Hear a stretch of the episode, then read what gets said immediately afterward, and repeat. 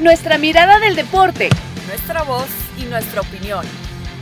Actriz ESPNW. Quédate con nosotras. Hola, hola, ¿qué tal? Bienvenidos. Esto es Hattrick ESPNW y aquí nos encontramos otro viernes para un exquisito fin de semana que nos espera con tremendos platillos. Un placer eh, volver a estar aquí con ustedes con diversos temas porque eh, habemos eh, clásico español, habemos liguilla en el fútbol mexicano y bueno, eso desata muchos temas alrededor. Antes que nada, saludo con muchísimo gusto, quienes habla, por supuesto, Cari Correa, y saludo con mucho gusto a mis compañeras Marisa Lara, Increíble lo que se viene para este fin de semana, uno ya no sabe ni para dónde voltear, no nos alcanzan los ojos. Hola, querida Cari, eh, un saludo para Pau, que ahora será presentada. Sí, un gusto, un gusto estar acá con eh, temas eh, muy, muy interesantes, ¿no? Ya etapas definitorias que están dando pases a la siguiente fase y sobre todo, bueno, partidos también importantes y bueno, pues escandalitos y, chismecitos también ahí que rodean a estrellas del fútbol, que no pueden faltar y que bueno, ya vamos a estar platicando muy a detalle. Por supuesto, me, sumo a la Vemos, a Vemos Podcast. Eh, ya se me fue el número del podcast, pero bueno, a Vemos Podcast. Exactamente. Oye, ya decías novelitas. Yo creo que si fueran series de televisión, ahora que las series están muy de moda, eh, ya iríamos como en la temporada 10, ¿no? Mi querida Pau, qué gusto saludarte. Igualmente, Cari, Marisa, bien lo dicen, mucho que platicar. No, bueno, y es esas novelas que parece que solo las alargan para seguir teniendo capítulos, ¿no? Cuando tú piensas que ya va a terminar, sale así como y continuará. Y es como de, ¿qué? Ya, ya debería de haber terminado, ¿por qué sigue? Pero bueno, ya lo estaremos platicando más adelante, como bien también lo dices, Cari. Creo que tenemos ahora sí que fútbol para voltear por todos lados. Exactamente, si usted se preguntaba a qué novela nos referíamos, si usted ha estado debajo de una piedra en los últimos días, bueno, nos referimos a la novela de Mbappé que ya estaremos tocando porque vamos a arrancar este podcast instaladas en Europa, donde Marisa Lara, por cierto, estuvo hace apenas unas cuantas semanas y le envidiamos. Pero bueno, es que tenemos clásico español este fin de semana, Real Madrid y Barcelona se enfrentan y viviendo momentos bien distintos, eh, porque aunque están empatados en la cima de la liga con 22 puntos, los blaugranas por delante por el criterio de desempate, pero ambos tienen siete victorias, un empate. Eh, la realidad que están viviendo con el fútbol que despliegan en cancha es distinta. El Real Madrid eh, siempre encuentra la manera de resolver partidos, de, de, sacar la casa y de ganar. Y el Barcelona viene de, de sufrir nuevamente, como en el día de la marmota, en la fase de grupos en la Champions League, y prácticamente están eliminados igual en esta instancia como lo como le sucedió en la campaña pasada, así que siguen los problemas al interior del conjunto culé. Eh, Marisa, eh, ¿qué esperar de este Barcelona para el clásico cuando se metan este domingo al Bernabéu? ¿Qué tan grande es la presión? Eh, pues eh, nada, de aclarar, bueno, antes que somos capítulo 77, me quedé con eso en el aire, capítulo 77, me quedé el 7, pero se me dio el otro, 77 de este podcast. Y bueno, pues e, es, es una lástima, ¿no? Lo que le ha pasado al Barcelona en, en, la Champions League, que viene de un partidazo, ¿no? Ahí ante el Inter, que termina, bueno, pues rescatando el empate, pero sí, e, en una casi o cuasi eliminación ya de lo que es la Champions League, no les salieron las cosas al equipo blaugrana y esto pues los tiene con bastante presión, sí, para enfrentar este clásico, sobre todo porque es un clásico que a pesar de las salidas de, de, de, de cuando fue en su momento de Messi, de Ronaldo, ¿no? Que le daban un aderezo extra a este clásico, bueno, pues es eh, el clásico más esperado alrededor del mundo, ¿no? Que llama la atención y porque además va a ser la primera vez que es estén enfrentando tanto Lewandowski y Karim Benzema, que viene recuperándose de una lesión apenas de la semana pasada, ¿no? Ahí ante el Shakhtar, y bueno, que eh, estará regresando, sabemos que es un extraordinario jugador, hemos tenido podcast donde nos hemos llevado la mitad de, de, tiempo hablando de lo que ha hecho Benzema con el Real Madrid, pero bueno, también Robert Lewandowski, que eh, es de lo destacable, ¿no? Justo del partido pasado eh, que tuvieron en, en la Champions y que viene jugando bastante bien, ¿no? Creo que eh, será un enfrentamiento interesante entre ahora dos nuevos delanteros, dos nuevos puntas en este clásico y Lewandowski que llega con un mejor ritmo. Ahora, si lo, lo, tomamos a nivel global, me parece que el Real Madrid viene con el toque, o sea, viene enrachadito, viene enfocadito, viene haciendo bien las cosas en la liga, viene haciendo bien las cosas en, en la Champions, eh, lo ha hecho impecable o sea, sí creo que por la situación que está viviendo el eh, Barcelona, que lo único que destacaría que podría sacarlos un poquito de este tema es el orgullo, ¿no? El orgullo de no querer también perder en el clásico eh, español, que sería, esto no compone el paso de la Champions, pero sería un buen envío, ¿no? Sobre todo porque, bueno, pues eh, lo que ha pasado con, con, Xavi, con su técnico, ha sido, ha sido tremendo, ¿no? Y también se ha hablado de que, bueno, quizás no pueda seguir al frente de este equipo porque no se han dado los resultados. Entonces, creo que es importante, nuevamente, dos caras de la moneda bien, bien diferentes, Real Madrid jugando muy bien, con, eh, con mucho fútbol que ofrecer, por el otro lado el Barcelona, que sigue a la baja, viene a la baja, y que tendrá que venir de atrás para imponerse en este, en este clásico, que si bien, bueno, se están peleando ahí los puntos eh, adelante, ¿no? Que ya mencionabas que traen 22 ahí adelante, en lo más alto de la tabla, pero eh, se juega, además me parece, el orgullo y nuevamente en, en, en momentos muy disparejos eh, para enfrentar este clásico, Cari. Exacto, porque yo he escuchado en los últimos programas donde se toca ese tema del clásico la constante pregunta de a quién perjudicaría más una derrota y por esta eh, complicada o tensa situación que vive el Barcelona que ya eh, nos explicaba Marisa, mi Pau, eh, sí. pues se entendería que sería el más perjudicado porque la verdad, el Real Madrid sigue en su carrera por la Champions. Eh, en la campaña pasada, eh, el Barcelona se llevó un 4 a 0 muy valioso del clásico, eh, pero al final, pues, ¿de qué le sirvió si el que termina levantando los títulos es el Real Madrid? Yo creo que por eso, eso pues, o sea, independientemente de que es un clásico y sí, el orgullo y el honor y lo que signifique la rivalidad, pero pues son tres puntos dentro de la liga a la cual le queda todavía mucho por delante, ¿no?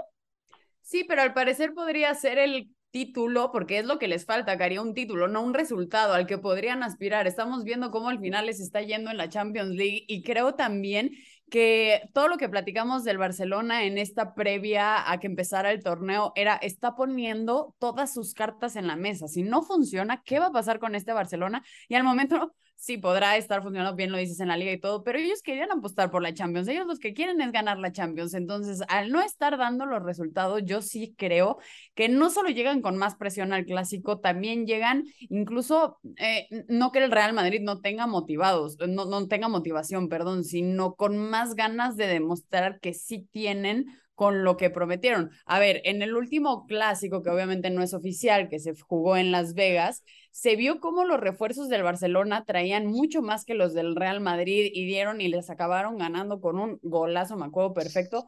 Entonces creo que el Barcelona es el momento indicado y en el escenario perfecto obviamente yo no quiero que pase eso, ¿verdad? Pero es el momento perfecto para demostrar que sí tienen lo, por lo, que pagaron, por lo que se endeudaron, por lo que están dando absolutamente todo y calmarían un poquito, un poquito más las aguas, porque realmente lo que están viviendo en, el, en la Champions League eh, a mí me parece irreal.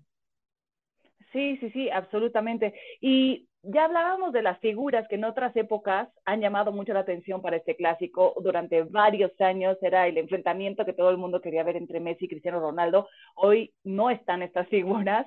Eh, y obviamente todo lo que sucede alrededor es un poquito de morbo porque en estos días Iker Casillas, la leyenda del conjunto merengue, escribía en su Twitter, las modas pasan, ¿no? Y todos pues lo interpretábamos como parte de lo que está sucediendo con el Barcelona. Y luego también, pues, un like que Lionel Messi le ponía allá a Lautaro cuando tuvieron su enfrentamiento ante el Barcelona, el Lautaro en el Inter. Eh, entonces, como que todo eso se empieza a interpretar de otra manera. Y hoy las figuras de cada equipo son Benzema y Lewandowski. Si hiciéramos un frente a frente de estos dos jugadores, ¿quién podría pesar más dentro de su equipo para este partido tan importante, Mari? Sí, y, lo mencionábamos un poco, ¿no? Justo eh, eh, para mí eh, viene quizás porque se atravesó el tema de la lesión de, de Benzema, pero yo veo bien conectado a Lewandowski, ¿no? Y además eh, decía, ¿no? Enfrentando su primer clásico, creo que tiene un compromiso con el equipo de Barcelona, con la afición, y, y creo que lo viene haciendo muy bien. Es una prueba muy importante que tendrá, por supuesto, Lewandowski.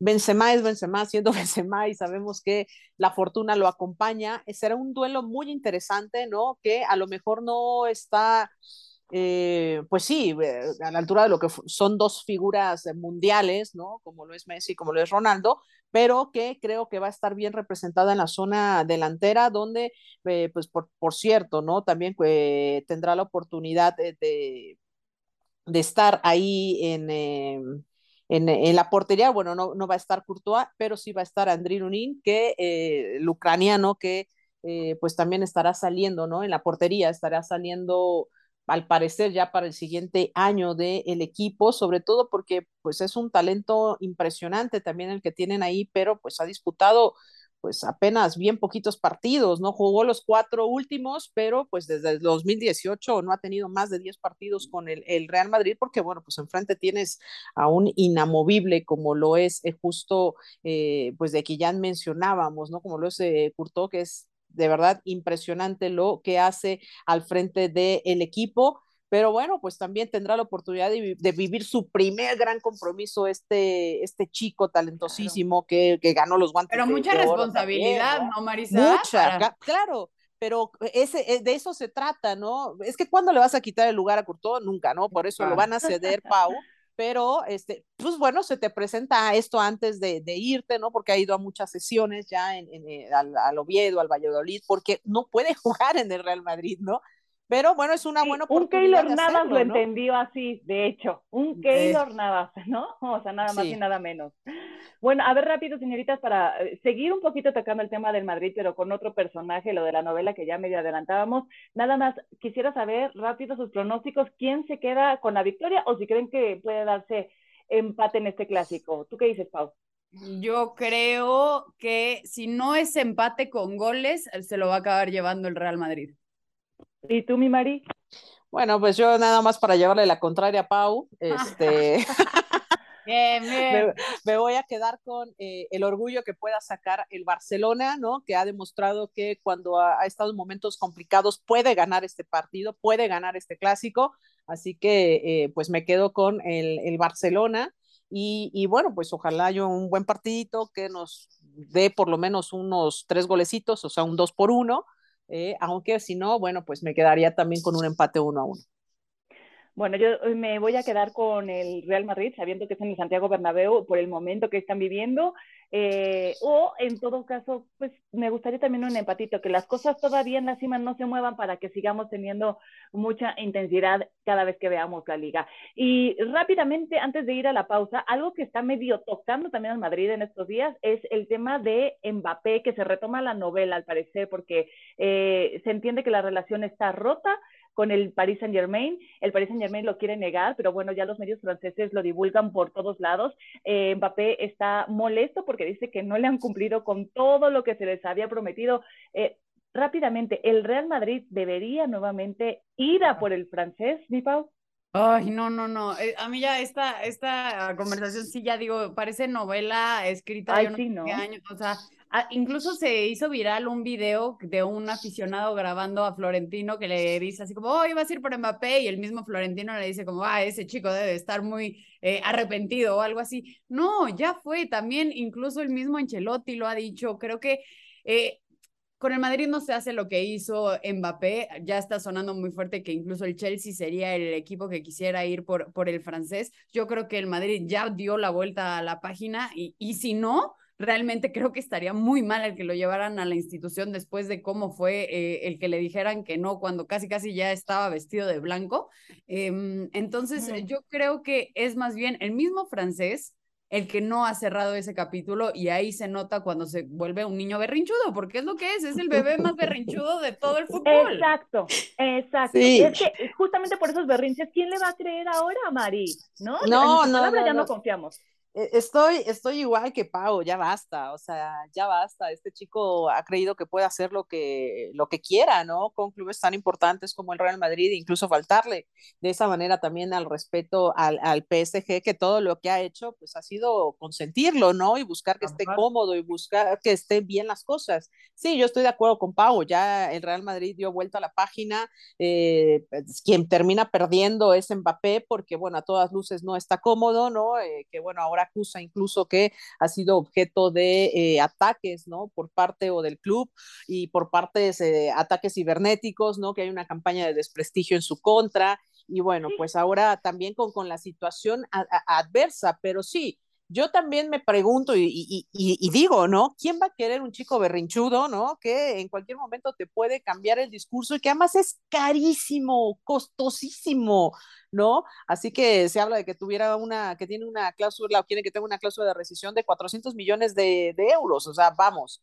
Eh, eh, qué complicado, o sea, ya te liaste con este, con este chico, bueno, pues ahí el PSG tratará de resolverlo y si se quiere ir en enero, como tanto está insistiendo, bueno, pues a ver quién lo quiere, si lo quiere el Chelsea, si quiere el paquetito que, es Mbappé, es un gran jugador, no lo negamos, pero vamos, se tiene que acompañar actitud con lo deportivo, porque muchas veces la actitud puede echar a perder un jugador, ¿no? Y creo que Mbappé creo que no ha puesto los pies en la tierra y eh, eh, quiere seguir por ese camino, ¿no? Sí creo que se la ha perdido, se le ha perdido la oportunidad de ir al Real Madrid y, y pues nada, lo que sigue, y a ver quién quiere el paquete de Mbappé ay, sí que cansado de estar lidiando con los berrinches de este pequeño y el Real Madrid no, no lo necesita. Si van seria solamente por capricho de Florentino, pero que también recordemos es un hombre muy orgulloso, así que eh, pues a lo mejor no se le ha pasado la amargura que le dejó el desplante del francés en el verano. Es más, a estas alturas, quizá hasta el presidente del Madrid esté sonriendo al ver que no le cumplieron esas promesas a Mbappé. Hasta aquí la dejamos por Europa. Vamos a hacer esta necesaria pausa en Hattrick y ESPNW, pero volvemos porque tenemos eh, que hablar de la liguilla en el fútbol mexicano. ¿Qué cuartos de final estamos teniendo? Pausa, volvemos. Hattrick ESPNW. Ya estamos de regreso, esto es Hattrick ESPNW y es momento de hablar, Marisa, Pau, acerca de los partidos de ida en cuartos de final que estamos teniendo en el fútbol mexicano y por supuesto lo que se espera para la vuelta. Y es inevitable arrancar con lo que hicieron las Águilas del América eh, ante el equipo del Puebla del Arcamón, que a ver, venía haciendo eh, buenos torneos, eh, se metía liguilla, a veces hemos hablado muchas veces de lo bien que ha hecho el trabajo el Arcamón con lo que tiene, ¿verdad? Porque no se pueden comparar a veces eh, plantillas, eh, presupuestos, etcétera, pero, pero nadie, nadie, ni el más ferviente y positivo americanista se imaginaba que iba a haber una distancia, una diferencia de este tamaño en el terreno de juego. Y lo peor para el equipo de la franja es que todo el mundo lo decíamos, todavía queda la vuelta, Marisa. Sí, caray, y, y, y, sonreía un poco porque, bueno, no acababa el partido pasado y ya estaban diciendo que nos echen a las Águilas del la América. Bueno, pues ya se las echaron y, y, bueno, el resultado fue tremendo. Qué pena, la verdad, qué lástima porque eh, el Puebla parecía y pintaba para más. Pero bueno, eh, eh, también ha sido una muestra o una demostración del equipo americanista que está que no cree que no cree nadie, ¿no? Y bueno, pues Henry Martin que me da mucho gusto que eh, haga, haga bien las cosas, ¿no? Y, me da mucho gusto porque es un centro delantero mexicano que ha sido cuestionado muchísimas veces, que no terminan de darle la responsabilidad tampoco en la selección y bueno, pues que está en momento, ¿no, María? Sí, está levantando la mano, él quiere, quiere estar ahí en el mundial, quiere estar como titular, quiere, quiere hacer bien las cosas, pero sí me parece que esto fue una demostración del poderío que traen las Águilas del América, lo hemos hablado, eh, eh, para mí tendría que, eh, pues nada, suceder un milagro para que este resultado cambie, ¿no? Creo que al final eh, pues en casa América terminará de finiquitar a lo mejor este, ya no con tantos goles o pues a lo mejor se, se, descuelga con más goles. Lo cierto es que pues eh, ha, dado un golpe sobre la mesa de autoridad de decir estamos aquí, venimos por todo, ¿no? Que ha sido un discurso congruente que ha tenido el América a lo largo de la temporada y bueno, pues esto, eh, aunque sorprende una goleada de tal magnitud, bueno, me parece que era un resultado que todas esperábamos, ¿no? Que el América terminara imponiendo poniéndose en la serie. Eh, bueno, pues ahora faltará este fin de semana que termine, insisto, de hacer la tarea, pero eh, pues se ha impuesto la lógica, ¿no? Sí, ya está. ¿Hay alguien que pueda eh, plantarle cara, ponerle un estate quieto a estas águilas del América de los equipos que quedan con vida, Pau? Híjole, la verdad es que se ve complicado. Yo creo que la América ya lleva demostrándonos varios partidos que sigue y seguirá siendo el gran favorito. Creo que solo al principio del torneo, en donde todavía no la agarraban muy bien como a la onda de juego de del Tan Ortiz fue cuando se medio dudó de ellos, pero si alguien podría realmente detenerlos, sí creo que sería Monterrey. Es el único equipo que veo, mm, pues, con los jugadores, con el juego, con eh, ya la experiencia, las ganas de poder detener a esta América, pero al hoy por hoy y yo no creo que haya terminado. Seguramente van a querer seguir eh, metiendo y asegurándose de que vean quién es ahorita el que mejor fútbol está jugando, porque, a ver, hace mucho no veíamos jugar tan bien en América, incluso mejor que el de Mario Carrillo, que el de, o sea, hace muchos años no veíamos eh, una calidad buena de juego y creo que es lo que están demostrando y quieren, que, quieren seguirlo demostrando. Entonces, si hubiera alguien que les medio pudiera poner ahí un topecito, yo creo que sería Monterrey. O sea, eso quiere decir que... Eh tú confías en que el Monterrey va a eliminar al Cruz Azul, Pau. Sí, eso sí, definitivamente lo veo. Creo que tienen pues desde más experiencia, mejor juego. Eh, Cruz Azul hemos visto cómo ha ido subiendo, bajando, subiendo, bajando. Y después de una bajada muy, muy grande, sí, lograron subir, pero todavía no lo siento tan sólidos. El Cruz Azul está obligado a ganar en el Gigante de Acero, donde solamente registra un triunfo en 10 visitas. No la tiene fácil el conjunto de El Potro Gutiérrez, Mari, pero también cuántas veces no hemos hablado en este podcast de que el Monterrey es ese equipo que siempre vemos informado, que incluso tiene grandes técnicos también, y se queda como a 10 centavos para el peso. Sí, la verdad es que justo de los duelos me parece que este es donde podría incluso cambiar, ¿no? Eh, no, no, no va a ser obviamente un partido de muchísimos goles, ni, ni, ni, mucho menos, pero sí, me parece que Cruz Azul con la mejoría que ha tenido y que los números del Potro son, son realmente buenos, ¿no? Después de que tomó el desastre del equipo de la máquina, eh, pues sus números son bastante buenos, ¿no? Y logró tener una, una defensa, eh, pues, que, que, que, ha estado un poco más ordenada, que ha tenido un buen ataque, ha tenido bajas sensibles y sin embargo ha logrado hacer jugar bien a este equipo de la máquina. Es una desventaja no haber sacado gol en casa, eso sí, pero eh, pues le puede, le puede plantar cara al Monterrey, por lo menos para proponernos un partido cerradito, un partido que pues permite por ahí a los cruzazulinos eh, pues soñar y aspirar con algo, de acuerdo, Monterrey, eh, eh, que, que, que, si bien se mantuvo dentro de la posición alta, ¿no? Ahí de la, de la segunda posición, bueno, pues la liguilla lo que tiene es eso, ¿no? Que los resultados pueden llegar a cambiar de, de momento. Y bueno, también no se ha dicho mucho, ¿no? También el equipo de Toluca que eh, hablábamos de irregularidad, bueno, pues sí, también ha tenido unas subidas y unas bajadas importantes a lo largo de lo que fue el torneo, pero que eh, ojalá haya aprendido de las experiencias pasadas, ¿no? Pueda imponerse al equipo de Santos con esta pequeña victoria que, que tiene y pueda avanzar a la siguiente fase, aunque bueno, no, no, se ve tan sencillo, ¿no? Por estar enfrentando ahí a las Águilas del América. Y el de Tigres contra Pachuca, eh, me parece que es una ventaja corta la que se lleva, la que se llega, se lleva Tigres, y bueno, Pachuca en su casa puede incluso darle la vuelta al partido. ¿eh? Creo que Pachuca no está muerto, creo que Pachuca tiene buenas posibilidades también de eh, resolver esto, y, me atrevería a decir que Pachuca lo puede hacer. Así que eh, todavía quedan, creo que en estos tres partidos, excepto obviamente el de las Águilas, que definió con una amplia diferencia, bueno, queda todavía mucho eh, que, que, hacer y puede, puede, podemos ver por ahí alguna voltereta en estos resultados o que pase, por supuesto, no el favorito. Pues fue un partido, o bueno, más bien un primer tiempo medio soso, ¿no? El de Tigres Pachuca, solo un disparo a puerta, hubo muchas faltas, unas cuantas salvadas del Patón Guzmán, y es al 85, Mari, que ya decías, la pena máxima cobrada por Guiñac para ganar por la mínima. Ahora, para la vuelta, a Tigres Pau le basta el empate para avanzar a semifinales. En cambio, el Pachuca está del otro lado con cualquier victoria, pero el tema es que con Tigres, que es un plantel o un equipo que estaba formado para, para el título, no llegar a la final, sí sería un fracaso, no tanto así para el Pachuca, ¿o sí? no lo sé, Cari, porque a ver, Tigres también ha mostrado muchas irregularidades, bueno, ah, irregularidades estando dentro de la parte alta de la tabla, ¿verdad? Porque eso siempre lo hemos platicado y siempre ha estado ahí, y bien lo dices, tiene un plantel el que, con el que pues siempre tiene que estar peleando por el título, esos siempre han sido los mismos cuatro equipos o los mismos que hemos platicado, como Monterrey, como América, etcétera. En cambio, Pachuca creo que, creo que lo ha hecho muy bien. También siempre ha estado en esa parte alta de la tabla y aunque mucha gente no lo pela o no, no lo ve realmente como un riesgo, sí lo es y siempre lo ha estado, pero siempre sigue siendo ese...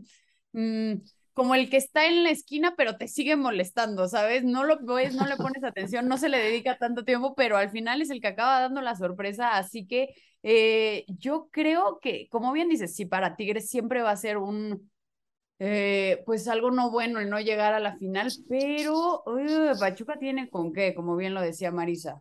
Y, ahí la, la, última vez, además, eh, si recordamos esa, eh, se enfrentaron en la jornada 7 ahí en su casa, ¿no? En el Estadio Hidalgo, Pachuca logró sacar la ventaja dos goles por cero, ¿no? Y además hubo expulsión para el equipo de Tigres. O sea, a lo que voy es que Pachuca se hace fuerte en su casa se hace fuerte en su casa y ha enfrentado a rivales muy complicados en situaciones complicadas y ha sacado el trámite, ¿no? Digo, no está jugando en este caso del América, pero recordemos series donde ha dejado fuera al América, ¿no? En su casa. ¿Por qué? Porque tiene, eh, tiene digamos, esta, esta fuerza. Por eso es que decía que no lo veo tan descabellado que el equipo de Pachuca, a pesar de que va perdiendo, pueda darle la vuelta en su casa y se quede con el, el resultado, ¿no? Porque ha sido un equipo, ha sido un equipo sólido que ha estado ahí y además recordemos, bueno, pues que también en instancias eh, finales estuvo el torneo pasado, así que eh, ha estado en buen nivel ya desde hace un ratito. Ya me van a dar ahorita sus favoritos para semifinales, pero eh, también hay que tocar el tema de Toluca Santos, que fue un partidazo. Los Diablos comenzaron ganando con dos goles tempraneros, remonta Santos, luego gol de último minuto, tiempo de compensación y los Diablos se quedan con la victoria en el infierno. Fue un partido realmente intenso de principio a fin. Eh, no sé cómo ves la situación por acá, mi Pau, porque el Toluca, este sí podemos decir que ha dado una cara completamente distinta de lo que fue el torneo pasado, a este una amplia mejoría, ya también formado por Nacho Ambiz, y hay mucha presión ahí de por medio por la cantidad de jugadores que trajo. Sí, qué buen partido, bien lo decías, el que se vivió dando volteretas, ahora por supuesto, pues no van a tener ese plus que siempre te da del tener en casa, ahora tener que visitar a Santos, pues bueno, no va a ser nada sencillo, pero bueno, el haberte ido con la ventaja creo que ayuda incluso en lo anímico. Sí tienen mucha presión, más que Santos, yo lo creo, pero al final creo que sí, como bien lo decías, tienen con qué poder sacar ese encuentro. Oigan, y ahora sí es el momento de darme sus pronósticos de quién pasa, no quién gana la vuelta. Eh, ¿Con quién te quedarías, Marisa?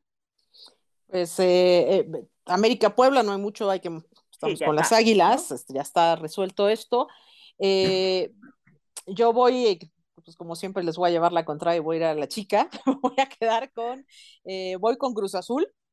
Ah, voy no, yo con Cruz Azul. contigo, ¿eh? Yo voy con Cruz ah, Azul. Ah, bueno, voy con Cruz Azul en ese partido de vueltas, me quedo con Toluca en esa serie y creo que Pachuca le puede pegar a Tigres. Ok, ¿tú qué dices, mi Pau? Eh, bueno, creo que, que ninguno tenemos duda. América, ahí yo sí me voy con Monterrey. Después Toluca. Uy, y el que me cuesta trabajo, sí, sin duda sería Tigres Pachuca. Como ya lo comenté, Pachuca tiene con qué y siempre va a ser ese rival molesto que creo que no te quieres encontrar, pero al final creo que acaba pasando Tigres es que pues es el duelo o el cruce que pareciera más parejo, ¿no? El 4 contra el 5 de la tabla, de hecho. Eh, yo me quedo Toluca, Tigres, Cruz Azul y América. Ya nos encontraremos en el siguiente podcast a ver eh, quién estuvo más atinada. Y ya para despedir, eh, esta semana también sería la salida de Ricardo Peláez de la Dirección Deportiva de las Chivas. dio una conferencia de prensa, como siempre muy claro en sus declaraciones. a mí no me gustó que saliera Ricardo Peláez porque creo que si había alguien en la institución que realmente sabía de fútbol, era justamente él. Eh, comentó que fue una decisión del consejo directivo y yo me pregunto quién es ese comité o consejo directivo, porque hasta donde tengo entendido, chicas, son familiares. No sé, o sea, digo, qué bueno que se involucren en el negocio familiar, pero ¿saben de fútbol? Porque una cosa es administrar negocio y otra cosa es tomar decisiones deportivas cuando no conoces el medio, Mari. Para eso hay gente capacitada que les puede asesorar y que en este caso, para mi gusto, era Ricardo Peláez. Eh, bueno, con respecto al tema de la familia, sí estoy de acuerdo. Eh, digo, al final es un negocio familiar, sí, pero eh, deben de estar las personas adecuadas eh, y, que conozcan, ¿no? Y, y Mauri tiene que tener mucho cuidado en ese sentido para cuidar la estructura, para cuidar la institución y para cuidar una, una empresa y un equipo que, como lo ha dicho desde su papá, ¿no? Que es una empresa que vale más de 500 millones de dólares. Así que hay que cuidar el negocio familiar, sí, donde no estoy de acuerdo es en lo de Ricardo Peláez. Creo que Ricardo Peláez tuvo el tiempo más que suficiente para poder demostrar de qué estaba hecho. Y creo que Ricardo Peláez falla. Y falla por segunda vez consecutiva, porque falló también con el equipo de Cruz Azul. Creo que todos seguimos viviendo de las glorias que hizo Ricardo Peláez en el América, ¿no? En la América tuvo un exitazo, nadie lo niega, tuvo una gestión espectacular regresando a las Águilas del América, la senda del triunfo, regresando y apostando por jugadores mexicanos, eh, por el Piojo Herrera, apostando y apostando bien. Creo que esa partida le salió excelente. Luego en Cruz Azul tuvo mucho dinero, vino, eh, trajo jugadores, gastó mucho dinero, lo que quisiera cartera abierta, no se le dio. Y después en, el, en, el, en las Chivas, bueno, pues eh, con complicaciones, con muy específicas, eh, proyectos de traer jugadores mexicanos que pudieran rendir en el equipo, termina, termina fallando. Trajo a Víctor Guzmán, a Jesús Angulo, a José Juan Vázquez, a Uriel Antuna, a Cristian Calderón y José Juan Macías, que logra regresarlo y que al final eh, pues son jugadores que no terminaron de embonar en el equipo, que bueno, lo de Víctor Guzmán, bueno, sabemos también del escándalo que lo rodeó eh, en su momento, pero eh, no terminó, no terminó de dar, ¿no? O sea, sumó 135 puntos de 282 posibles eh, en 106 juegos, tuvo 37 ganados, 40 empatados y 29 perdidos. Y al final su mejor torneo fue en el Guardianes 2020, cuando llegaron a semifinales y fueron eliminados por León. O sea, sí creo realmente que tuvo tiempo suficiente y simplemente no dio. O sea, Ricardo Peláez no fue la solución para el equipo de las Chivas, que si bien tiene otros problemas alrededor del equipo, ¿no? Que no lo dejan terminar de funcionar bien como ha sido no del año pasado, ni del antepasado, ni del antepasado. O sea, son problemas que viene arrastrando y que viene eh, pues acaeciendo, ¿no? Y que además creo que ha llegado el momento de pensar en una nueva fórmula para el equipo de las Chivas, porque pareciera ser que esta fórmula que ha sido muy apegada con los mexicanos, eh, eh, está, no está dando, no está dando el ancho de tema competitivo, creo que le está o sea, que ya acepten extranjeros pues había, había una propuesta por ahí de, de, aceptar a lo mejor extranjeros que tuvieran que ver con los orígenes de Chivas, que todos sabemos que eh, no fueron mexicanos, ¿no? O sea, hubo extranjeros eh, que jugaron en el equipo, que fundaron al equipo, extranjeros fundaron al equipo.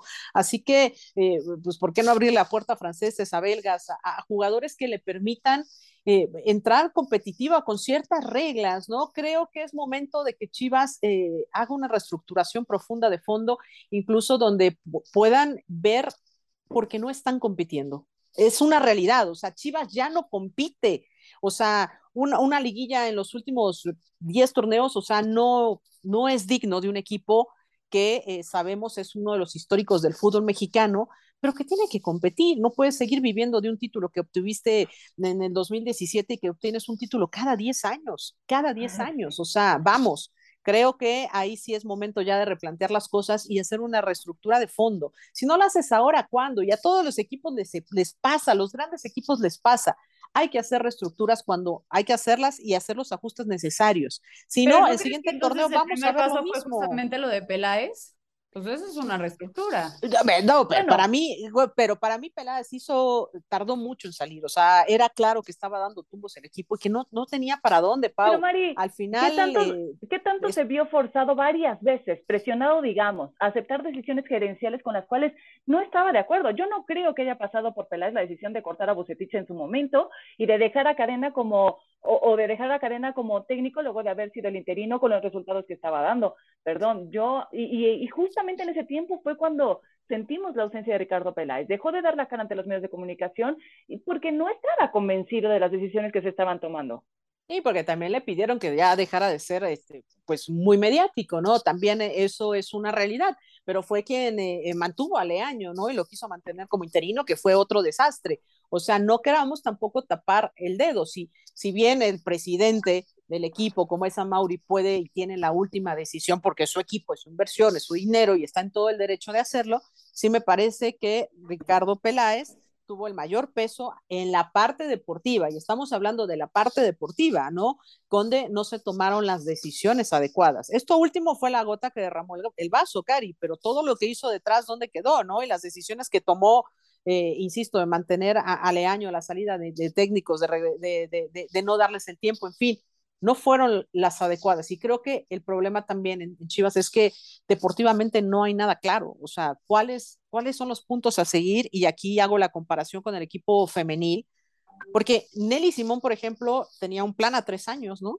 Y presentado muy claro, ¿no? Esto es lo que va a pasar, esto es lo que va a pasar, y logró conseguir su campeonato, ¿no? ¿Qué voy? Cuando tienes un plan y una estructura muy clara, respetas los tiempos, haces los ajustes necesarios, pero vas sobre un plan, sobre una línea, al final el trabajo te va a dar llegar al objetivo, pero en el equipo varonil, o sea, estos proyectos cambian a cada rato, ¿no? O sea, no hay un proyecto realmente fuerte detrás deportivo que pueda verse reflejado en el primer equipo. Por eso decía que es momento de reestructurar y hacer, hacer una pausa, una pausa consciente. Si realmente no vas a ganar títulos, ¿no? Bueno, y, y sabes que en la reestructura puede que así sea, pues bueno, aguantar, aguantar, aguantar los tiempos, pero va a llegar el momento donde eso va a madurar y vas a obtener nuevamente pues esos títulos, ¿no? Pero si no haces nada y sigues dando tumbos cada torneo, tratando de apostar por algo mediático, inmediato, una respuesta, algo inmediato, pues al final el fondo sigue siendo el mismo y los resultados no van a llegar.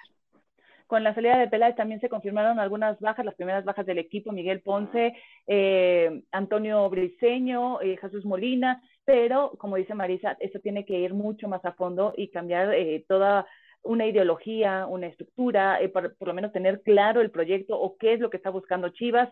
Eh, algunos han comentado que también es el qué tanto les afecta solamente jugar con mexicanos.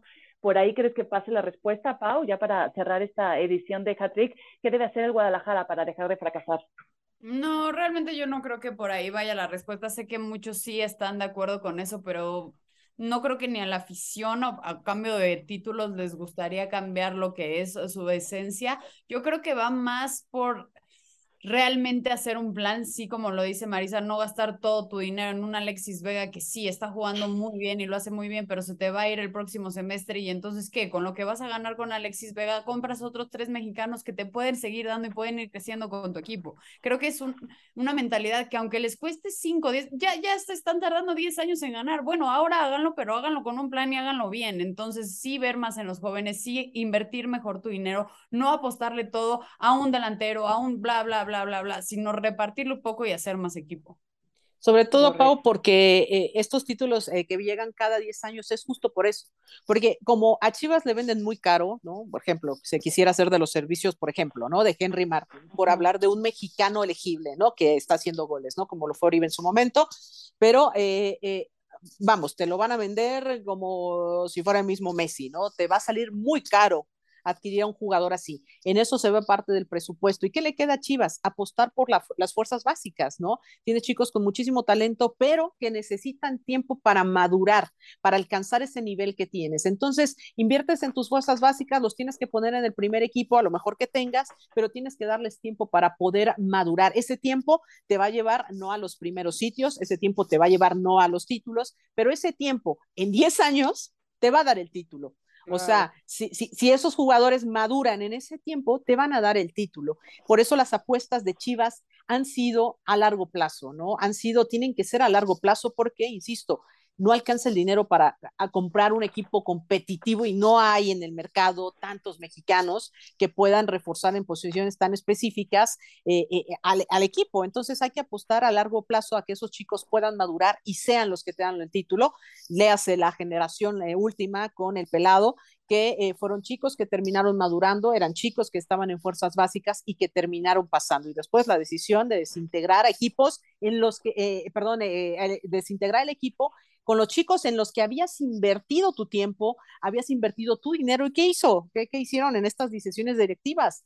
Deshicieron el equipo de Peláez y sacaron a todos. O sea, entonces, bueno, también ahí están las consecuencias. Tampoco nos alcanza a nosotros el tiempo para terminar de desmenuzar la cantidad de problemas que trae a cuestas el conjunto del Guadalajara, ¿eh? que, no lo podemos seguir, productor. Nosotros le advertimos que no nos paraba la boca. Así que creo que ya nos somos de la olla, nos somos de muchísimo tiempo más de largo. Y Mari, yo nada más concluyo, Marisa para presidente. Marisa para presidente, ella sí lo tiene clarísimo, no mi Pau. Sí, no, definitivamente. Hagamos campaña. ok. Bueno, pues eh, chicas, muchísimas gracias. Siempre un deleite escucharlas. Es mi mejor manera de arrancar el fin de semana. Esperamos que también la sea de todos ustedes que nos hacen favor de escucharnos. Compartan este podcast. Muchísimas gracias, mi Pau. Muchísimas gracias, Marisa. Abrazos. Aquí nos despedimos. Abrazos a todos. Disfruten. Esto fue Hattrick ESPNW. Nuestra mirada del deporte. Nuestra voz y nuestra opinión. Esto fue Hack Trick ESPN W.